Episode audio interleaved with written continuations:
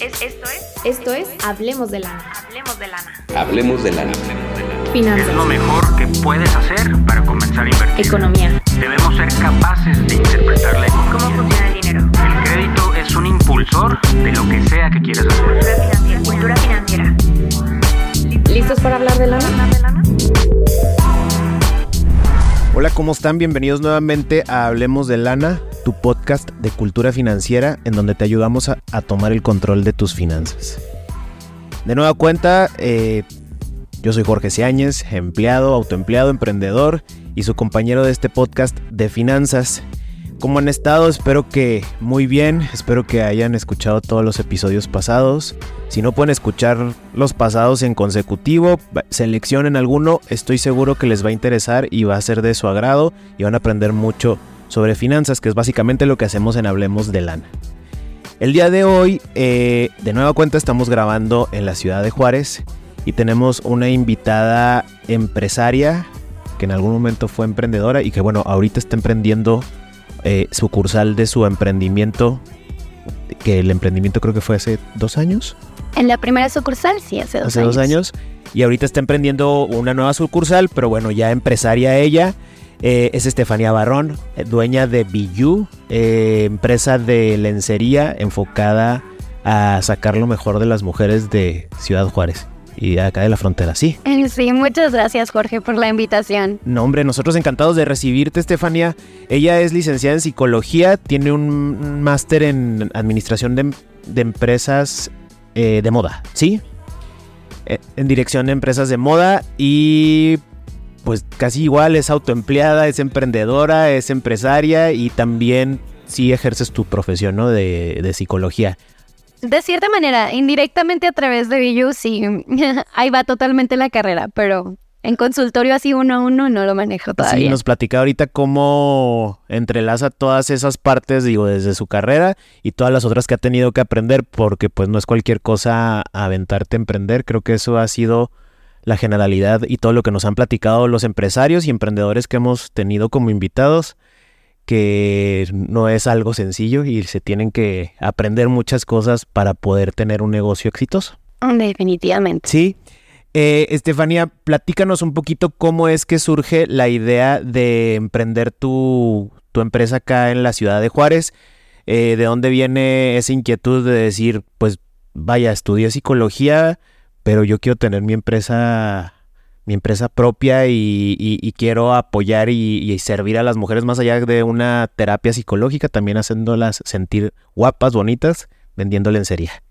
Sí, pues sabes que es una cosa muy chistosa, ¿no? Em, realmente yo siempre platico que empecé como todos empezamos en cualquier trabajo. En un inicio, pues porque necesitas un ingreso extra y entonces estás en esa búsqueda de, bueno, ¿cómo genero lo que necesito ahora sí que para subsistir?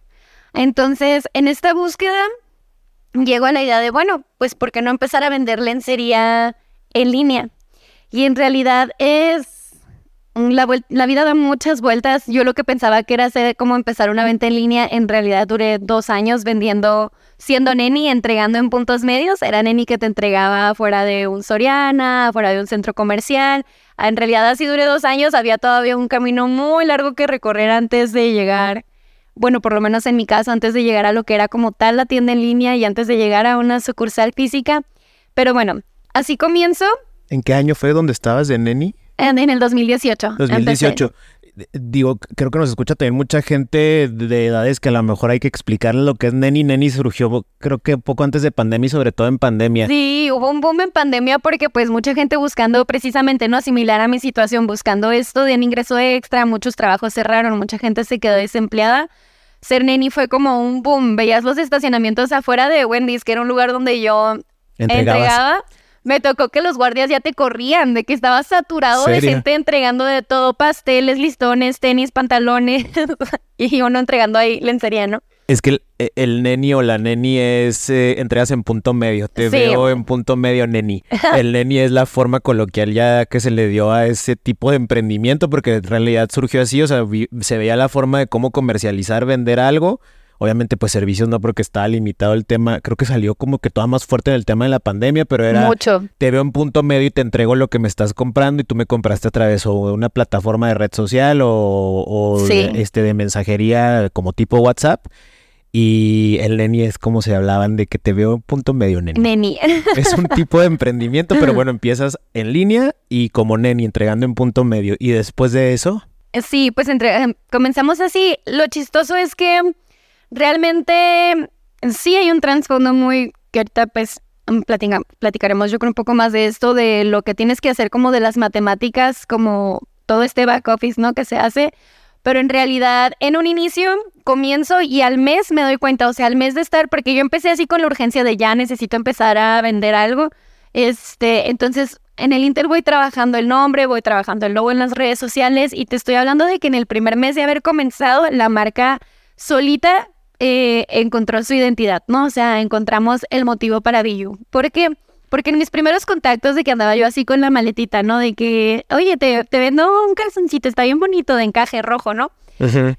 Ahí fue cuando yo me di cuenta de la problemática que había en torno a la lencería, a la venta de lencería. Y los primeros, los dos problemas más grandes, el principal es eh, la lucha con nuestros cuerpos.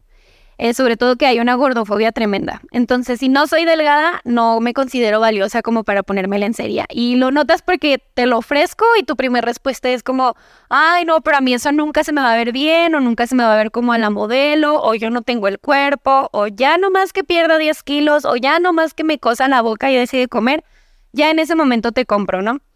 Ese fue el primero y el segundo era, pero yo ni tengo pareja, o no, pero yo estoy divorciada, o tengo 10 años soltera, o sea, yo para qué me voy a comprar eso. Entonces ahí se articula y me dio como en una fibra bien personal porque se articuló directamente a mi historia personal.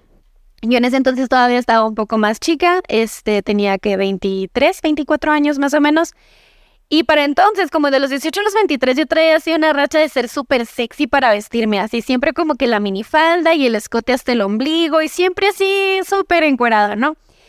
Y era una lucha constante, porque era una lucha constante con cada pareja que tenía que se sentían así como que yo les faltaba el respeto terriblemente y con mi papá, o sea, dentro de mi casa. Nunca voy a olvidar un cumpleaños, creo que en ese momento cumplía justamente 22 o 23 años y mi papá en toda la cena no me pudo voltear a ver ni dirigirme la palabra porque yo traía un escote así del cuello al ombligo y él se sentía, o sea, mi conflicto siempre era como, ¿por qué lo sientes como un ataque personal? Porque sientes como si eso quitara el respeto que te tengo, mi capacidad para desenvolverme profesionalmente, con valores, X o Y, ¿no? y logras ver cómo enlazar esto para hacer Sí. incluso un valor agregado a lo que vas a vender o lo sí, que pretendes justamente, vender. porque cuando tú me respondes que no, porque no tienes pareja, digo de que, ok, es que el problema es que tenemos atada nuestra vestimenta al deseo de la pareja y específicamente al deseo de la pareja heterosexual, ¿no? O sea, espe- específicamente si soy mujer, mi vestimenta la tengo atada al deseo y las imposiciones de mi pareja varón. Entonces, pues si no tengo pareja, ¿para qué me voy a poner lencería? Y yo de que, con razón, o sea, y así se comercializa en realidad la lencería. Hay un marketing muy duro. eh, ha cambiado un poquito con toda esta onda del body positive en los años recientes. Pero si tú volteas a ver, no te vayas muy lejos. O sea, cosa de hace cinco años, o precisamente Victoria's Secret sale a raíz del deseo de un hombre de sentirse cómodo en una tienda de lencería. Y así es como se vende la lencería. Es como la clienta soy yo, pero el consumidor es él. Y acabó pasando que luego hasta de- desaparecieron los famosos desfiles que Las pasarelas. O- oye, y, y pensando rápido en las cosas que has mencionado ahorita y de lo importante, dices, me encontré una problemática, creo que es algo que deberían de entender casi todos los emprendedores, o sea, más allá de que tú ofrezcas un producto o un servicio, lo que estás ofreciendo es una solución a algo. Estás ofreciendo eso y tienes que se, tiene que ser como tu primer visión y lo primero que pienses, no estoy vendiendo lencería, estoy vendiendo una solución a algo. Te das cuenta de qué problema estás resolviendo y es donde logras enfocar el esfuerzo de la venta del servicio o producto. Y otra cosa, lo ves, lo que acabas de decir también de que pues esta es la forma en cómo lo vendían, pero entonces yo ya encontré mi nicho. Esa es otra, ah, es otra de las cosas más importantes que deben de analizar, pensar, "¿E- esto es lo que está y lo que se usa.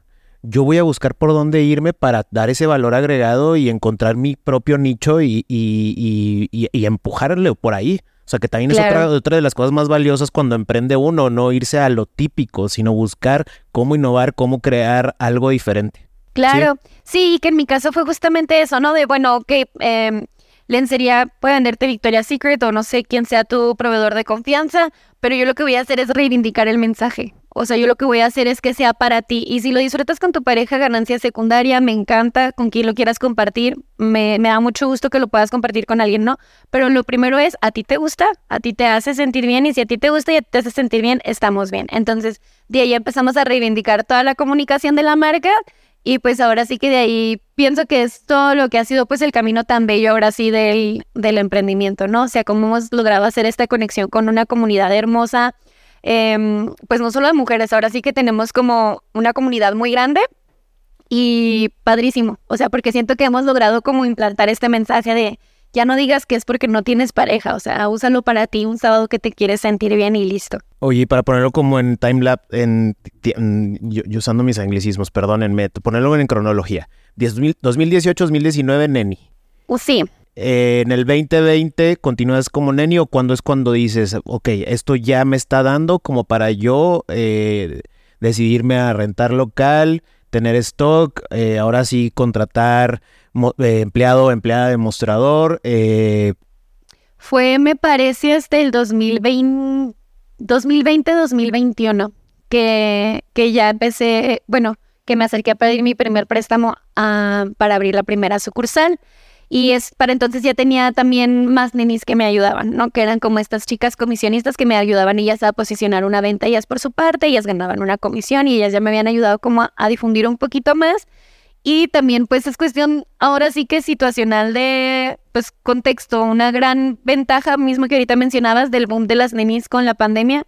A mí la pandemia la verdad, digo, siendo lo más empática y compasiva de cómo se presentó todo en la pandemia, la verdad yo trabajé como loca. Qué la bendición. gente encerrada en sus casas disparó muchísimo las ventas en línea y eh, en lo personal, pues nosotras ahora sí que empezamos a entregar, pero sí como FedEx por toda la ciudad todo el día. Entonces, este boom de la pandemia es lo que nos permite como empezar a considerar de que, bueno, ya tenemos un flujo saludable, vamos a acercarnos a pedir un préstamo para, para habilitar esta sucursal. y pides el préstamo viendo o haciendo un presta, perdón, un presupuesto antes o tal cual fue de que, ah, no, ya necesito un local, pues déjame voy y pido un préstamo o armaste un presupuesto para saber todo lo que necesitabas ya, porque cambia por completo. Digo, vaya, con todo y que tenías una visión de que empezaste tú como neni, lo tuviste tus comisionistas, tu cadena de nenis, pues todo es bien diferente una vez que lo sacas del tema digital y te lo llevas a un local, porque ahora sí es, pagas renta, pagas agua, pagas luz, se pagan sueldos, se pagan permisos, es todo. todo. sí. ¿Hiciste ese presupuesto o...? No, sí, totalmente. Bueno, la verdad es que yo sí soy un poquito de dar los pasos un poquito seguros. Si bien sobre la marcha uno aprende a tomar riesgos y a vencer el miedo, que creo que ha sido lo que más trabajo me ha costado, eh, sí también aprendo como a... mm, Pues no me voy así como nada más a ciegas, ¿no? Sí intento como dar un pasito un poco seguro. Por lo mismo fue que fue a raíz de la pandemia, ¿no? Que ya tuvimos como un flujo bastante saludable que tomó la decisión de pedir el préstamo, porque ahí ya más o menos los números me daban que yo decía de que, bueno, aún en este punto, así fuera de la manera más raspada, pero ya tendría que salir el costo de una sucursal, ¿no? O sea, ya tendrían que salir los costos de pagar una renta, de pagar em, colaboradoras, de pagar... eh, dije que ya con este, con este promedio mensual que traemos, si lo sostenemos así de saludable, ya puedo no recoger una utilidad, quizá si me fuera el escenario más catastrófico, pero ya se puede sostener. Entonces, en ese punto era como ya un poquito mi paz mental de, bueno, puedo pagarlo. ¿Y a dónde te acercaste a pedir préstamos? ¿viste opciones? ¿Cómo fue este proceso? sí, es bien loco porque el día que lo decidí, em, ese mismo día me salió un anuncio en la radio y fue para gobierno del estado, fue con Fidiapech, el primer préstamo que adquirí. El primer préstamo para tu empresa. Sí, para mi primera sucursal. ¿Y, y viste otras opciones o tal cual fue como algo que ya tú conocías, dijiste, por aquí me voy?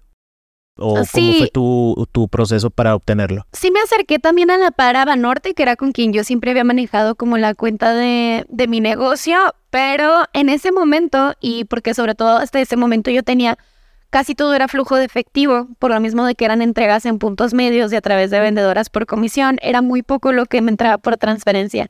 Entonces, pues el banco casi por entero y con lo poquito que tenía yo de haber iniciado mi negocio, pues ellos se basaban en lo que ellos veían en el banco y era muy poco lo que me prestaban.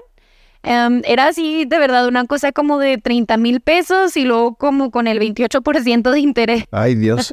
sí. Entonces así como que, bueno, no olvídalo, esto no es una opción. Y entonces ya llegó con Fidiapech, el gobierno del estado, y bueno, pues para mí muy grata sorpresa, se toman en cuenta otros factores y aquí sí podía a través de un contador yo, o sea, aquí sí me tomaban, sí daban fe pues de lo que yo reportara como mi flujo de efectivo, ¿no? Que era para mí algo importante porque en ese momento pues ahora sí que mis finanzas, todo mi flujo estaba en efectivo. Porque solicitabas como emprendedor, o sea, que, que es básicamente parte de lo que es un plan eh, de negocios que debes de traer tu flujo de efectivo proyectado un año, pero bueno, tú más allá de proyectarlo ya tenías el conocimiento de cuál era el flujo de efectivo porque pues lo manejabas desde hace dos, tres años anterior sí, a que correcto. solicitaste. Ya solo era cuestión de ponerlo por escrito para que pudieran validarlo. Sí, exactamente. Muy bien, y luego arranca Biyu la primer sucursal, ¿sí? Sí. ¿Esto en qué año fue? Esto fue en el 2021. 2021, despuésito de la pandemia. ¿Y es el mismo éxito que cuando tenías tu cadena de nenis o ahora te encuentras y te, y te das eh, cuenta de que existen otros retos? sí, también me di cuenta de que hay cosas que no son muy compatibles. Por ejemplo, teniendo ya como tal yo una sucursal, eh, se acabó y por sí solito, pues así como una muerte natural de esto, este, se acabó el tema de las comisionistas. Y no fue como tal que yo ya lo cerrara, sino pues ya para mis chicas fue así como, bueno, pues es que sabes qué, prefieren ir a la tienda. En general todas tenían otro trabajo adicional, o sea, yo era solo como un ingreso extra, vi yo era solo como un ingreso extra. Este, y se acaba el esquema de las vendedoras por comisión y entonces ya se queda únicamente el tema de la sucursal. Y yo en este sentido sí siempre intento animar mucho a la gente, porque sí entiendo que si tú estás teniendo un flujo padrísimo, ¿no? O sea, como quizá yo me sentí en ese momento en la pandemia, dices de que, híjole, pero si abro un local, pues se va a empezar a comer toda esta ganancia al local. Y mi comentario es como, sí, pero también vas a tener mucho más alcance, porque entregando pues dependía de yo no lastimarme un pie, yo no estar resfriada, ¿no? Para poder seguir entregando, para poder seguir haciendo la venta. Y si me quería ir de vacaciones o las chicas iban de vacaciones en un punto, pues ¿qué hago? No, o sea, era como algo que dependía enteramente de mí.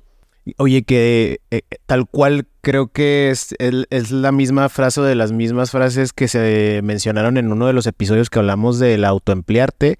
Eh, a lo mejor me falla.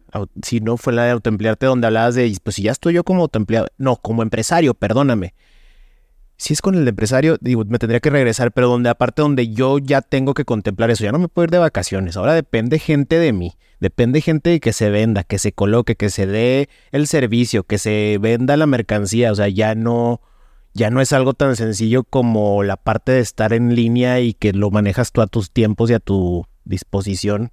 O sea, ya tienes que contemplar un buen de cosas más aparte de, de las normales.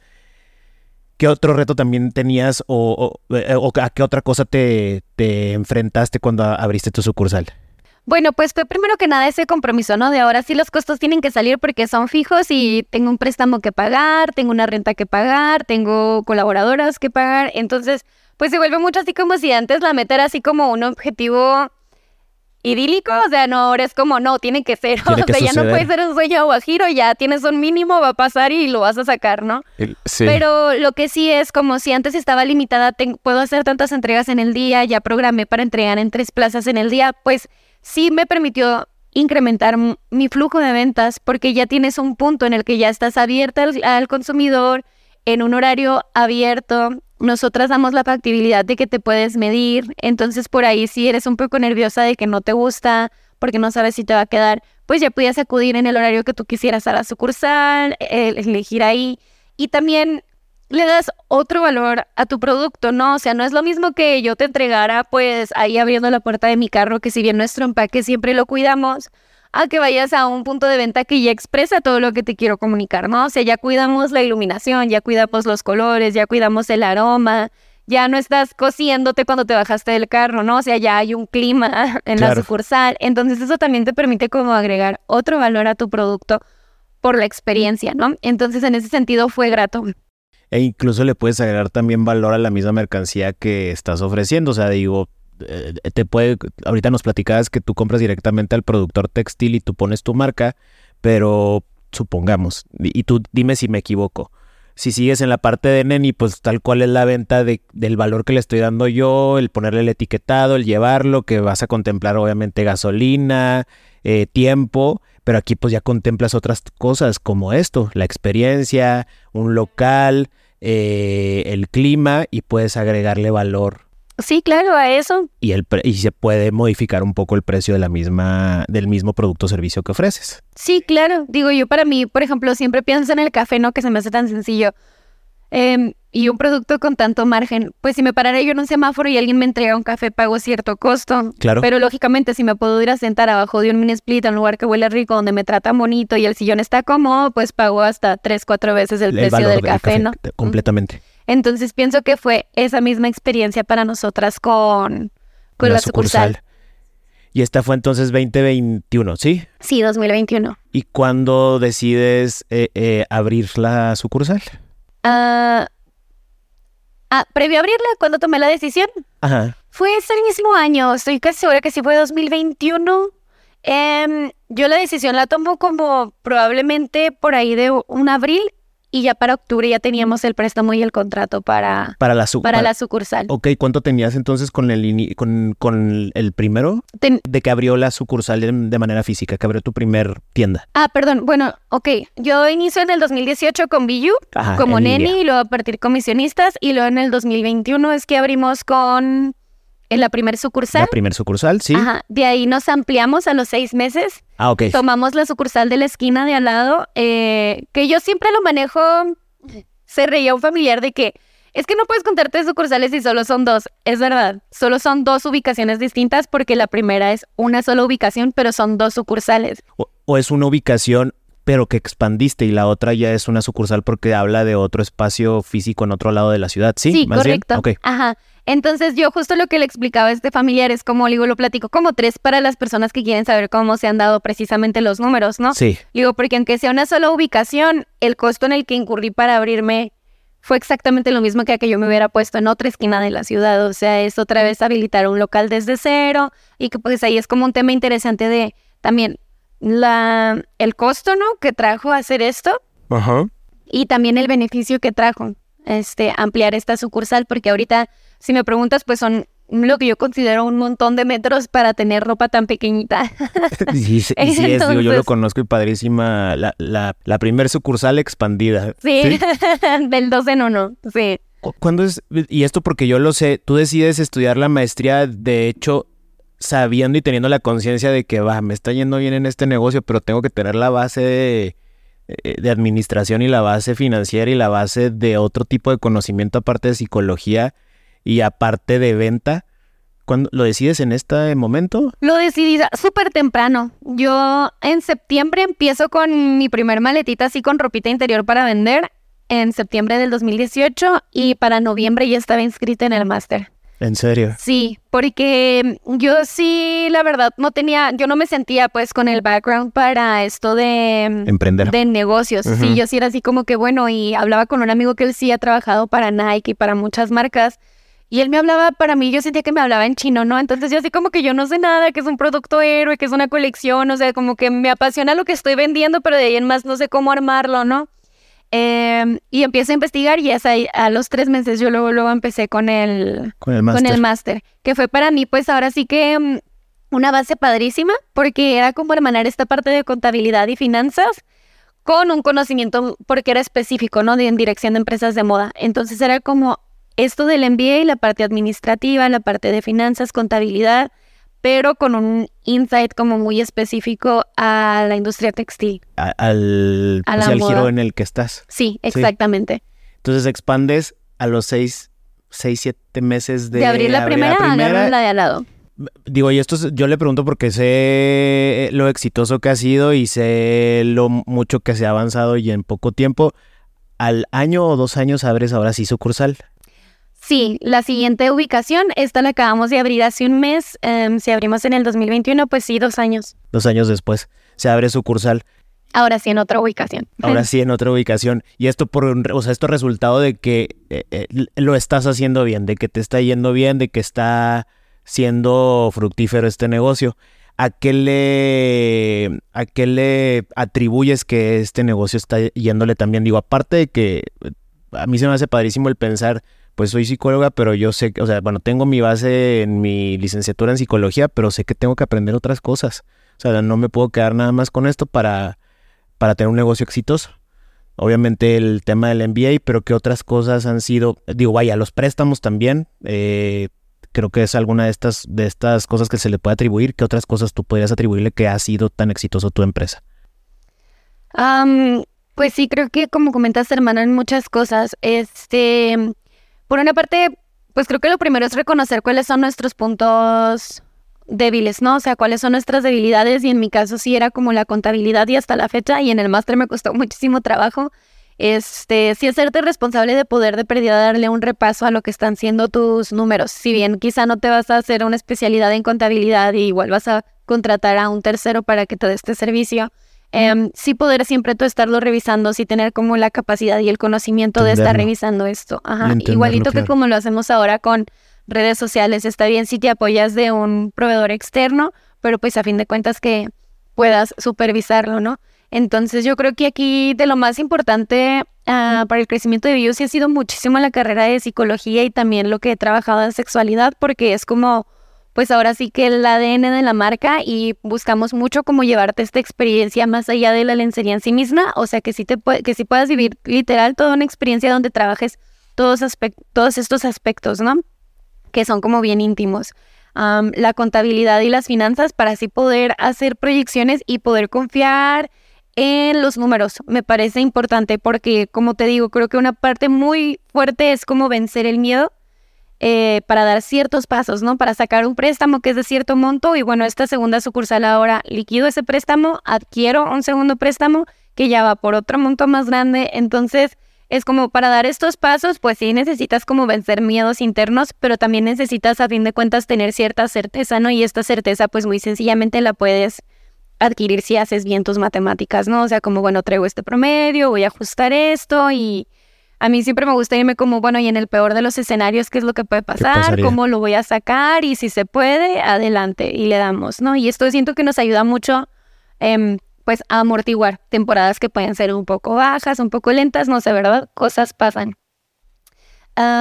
esto por una parte, y creo que algo muy importante también como, como emprendedores, empresarios, porque también me pasa mucho con empresarios que veo que ya tienen pues toda su vida de empresarios, sí es formarnos mucho en liderazgo. O sea, sí creo que hay una desconfianza muy grande para las personas con las que trabajamos y eso nos hace trabajar con muchísima neurosis.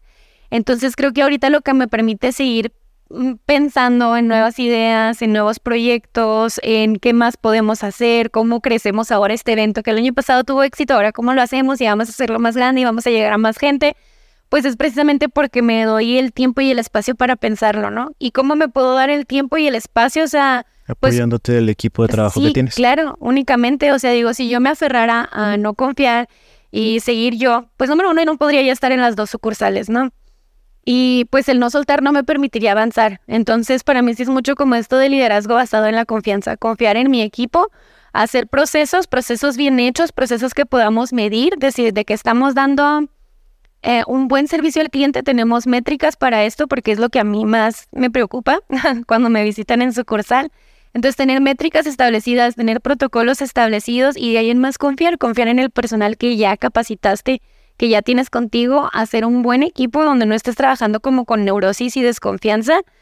Y eso ya me permite poner mi energía donde creo que ahora sí eso es lo que yo hago en mi marca, ¿no? O sea, recibir a las chicas en sucursal creo que es algo que súper exitosamente hacen las personas que colaboran conmigo. Ahora, ¿qué es lo que yo hago? Que es que solo yo puedo hacer y encontrar como el valor en eso, ¿no? Y respetar de que, ok, voy a poner mi energía en eso y voy a respetar lo que las chicas están haciendo confiando enteramente.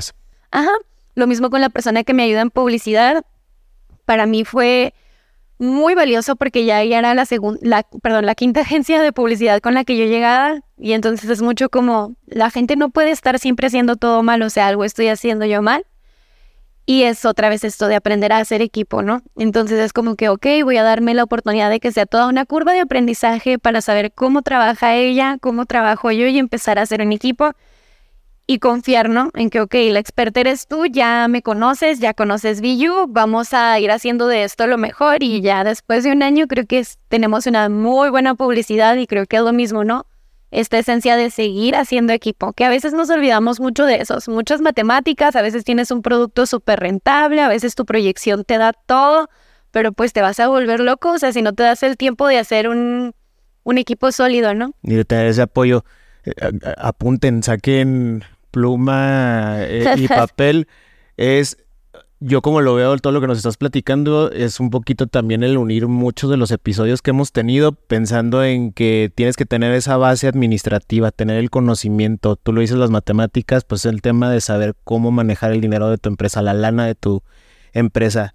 Eh, todo como a lo mejor viéndolo como en una línea para atrás o lo que sucede atrás de, detrás de cámaras o detrás de bambalinas tengo mi base administrativa, tengo mi base del el capacitarme también como líder, tengo mi base de saber de finanzas para entenderlas, tengo mi base para saber cuál es mi producto y entender que lo que me están en lo que me están apoyando en publicidad me está dando los números que requiero para de ahí poder solventar todo lo que se tenga que, se tenga que pagar de mi negocio y aparte obviamente tener una ganancia. Y luego lo brincamos ahora sí el, en, la, enfrente de la cámara o frente eh, la, perdón, ahora sí en el escenario del teatro. El pensar cómo te apoyas en la parte de psicología, en la atención, el que no se olvide la esencia de la marca, en que eso sea lo que se proyecta tanto tú como tus empleados o empleadas para que la gente siga y vuelva con Billu. sí, totalmente. es un poquito de todo. Sí. Es un poquito de todo y, y te hacen puntos bien importantes también el tener un equipo de trabajo el saber yo soy muy buena para algo, pero yo a lo mejor en esta parte, vaya, tomé la capacitación, pero no soy un experto en contabilidad, entonces mínimo debo entender de qué me están hablando porque son los números de mi empresa. Claro. Y soy eh, bueno para vender, pero no sé la parte ahora sí de pautar, de hacer publicidad, qué medios son los correctos. Pues voy a apoyarme a alguien que lo sepa, pero tengo que entender que me están dando el resultado que requiero para poder llevar mi empresa pues al siguiente nivel y, y que pase como ha pasado contigo en tres años, tres años de instalado, de sucursal. Tres años de sucursal, cinco de que existe Billu. Sí, correcto. Y un año en línea, también apenas el año pasado comenzamos, ya como tal en línea. ¿Ves lo que pensé que era iba a ser súper fácil iniciar? Pues apenas hace un año comenzamos ya como tal con envíos a toda la República Mexicana, ya como tal como funciona un sitio. claro, padrísimo. Digo, y sí, el día de mañana puede ser hasta incluso una startup en donde ahora ellas puedan diseñar desde una plataforma sus Con el ideas, este, sus, eh, este, su lencería y tal cual la, se hace y hasta el tema de eh, inteligencia artificial, saber cómo se te ve. Si yo estoy en, Monterrey, yo sé cómo se me va a ver el, la lencería que yo seleccioné, con el color que yo quise, con el acabado que yo quise y, me voy a ver con ella y me va a llegar al tiempo a, mi domicilio, a mi casa. Sí, ahora sí que es el futuro, hay que caminarle para allá, eso estaría no, Y, todo avanza bien rápido y, es algo de lo más rescatable y de lo que te puedo felicitar y decirte que bien, perdón, eh, me atacó Lolita Yala. este, el, el que no te has detenido, no te quedaste, perdónenme, me atacó Lolita Yala. el que no te has detenido y no te has quedado nada más en donde es, has visto qué más hacer. Y el que no te has quedado en donde, en, en, la comodidad y sigues viendo qué más hacer y cómo crecer la empresa y que te has apoyado de todo lo que ves y por donde puedes. Digo, con esto que hablas de los créditos de gobierno que, de Fidiapech en específico, que eh, te ofrecen muy buenos créditos. Yo recuerdo muy bien cuando estabas pidiendo el segundo crédito que mencionaste un crédito bien manejado te puede hacer que pidas más, más, más, más y crezcas. Incluso otros de los empresarios que en algún momento eh, me lo han platicado, dice, las empresas crecen con dinero ajeno, o sea, nada más es encontrar en donde te lo van a prestar a una buena tasa. Sí. Que es lo que, que te pasó a ti. ¿Qué planes hay a futuro? Digo, bueno, ahorita ya nos platicaste, la venta en línea, están comenzando con eso. Eh, ¿Qué otras cosas tienes ahí en puerta? Pues ahorita principalmente es el tema de la venta en línea. Tenemos un año trabajándolo. va estable, pero no lo hemos pedido crecer pues al punto al que nosotras nos gustaría llevarlo, ¿no? Entonces la finalidad sí sería pues llegar a cada rincón de la República Mexicana, eh, sí expandirnos probablemente a Norteamérica. A mí me encanta el tema de Latinoamérica porque como precisamente trabajamos mucho esto de liberación femenina, pues creo que en Latinoamérica tenemos mucho esto de mucha opresión a la mujer. Entonces ahí es como mucho esta convicción de me gustaría poder llevar el mensaje, pues ahora sí que con todo, sobre todo con todas mis mujeres latinas para ser para serte muy honesta. Em, y seguir trabajando, manejamos también lo que son los juguetes sexuales. En esto hay mucho que hablar, muchos, muchos tabús que quitar, mucho que poner sobre la mesa en cuanto a sexualidad y la sexualidad de la mujer, que todavía se habla menos. Em, entonces me gustaría mucho poder seguir haciendo de esto algo súper normalizado, súper cómodo, bonito, que lo consideres parte de tu salud tan importante como, como caminar todos los días 30 minutos y tomarte un vasito de agua, ¿no? Eso y probablemente por ahí otros emprendimientos que, que ya traemos en mente. oye, Estefanía, un consejo que le puedas dar a la gente que nos esté escuchando, eh, el que te venga a la mente, de, sobre todo en el tema de emprender y ya ser un empresario. bueno, es que creo que, que te iba a dar esto así como un poco redundante a tu pregunta, pero es de verdad mi consejo muy honesto, si escuchen lo que les dicen las personas que ya llevan así sea un año de camino avanzado, porque probablemente esa persona ya pagó por ese aprendizaje y ya pagó por ese error, o sea, y cuando te digo que pagamos, pagamos desde 100 pesos hasta cientos de miles de pesos, a veces en pérdidas, para darle un consejo a alguien, ¿no? Para estar en el punto de decirte de que, oye, cuando vayas a hacer esto, prevé esto otro.